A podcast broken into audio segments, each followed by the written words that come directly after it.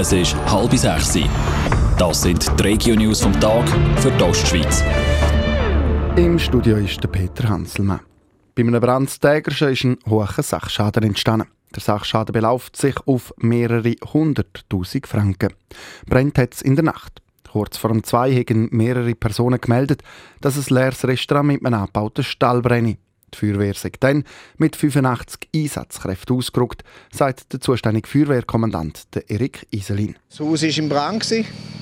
Sofort der erste Gedanke, dass man rundum eigentlich die anliegenden Häuser schützt und sofort informiert, ob es Personen drin hat im Haus, ist es noch bewohnt oder nicht.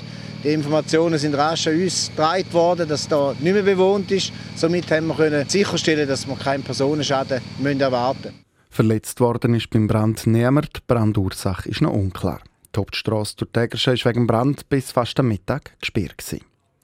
Auch Zerisau im Kanton Appenzell-Ausserrhoden hat es brennt. Dort ist der Dachstock von einem Mehrfamilienhaus im Brand geraten gestern Abend. Verletzt worden ist auch da niemand. Die Kantonspolizei Appenzell-Ausserrhoden sagt, dass alle Bewohner das Haus selbstständig hätten können. Der Föhnsturm hat im Kanton St. Gallen für Chaos gesorgt. In der Nacht hat die Feuerwehr und die Polizei 22 Mal müssen ausrücken.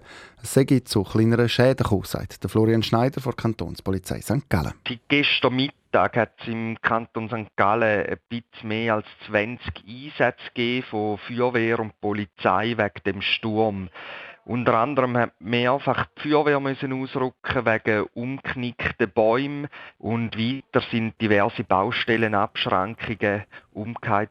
Zu grösseren Schäden ist es aber nicht gekommen und verletzt worden ist niemand. Zwil ist eine Frau aus einem Fenster von einem Schulhaus gefallen. Laut der Kantonspolizei St. Gallen hat sie verletzt und müssen ins Spital geflogen werden.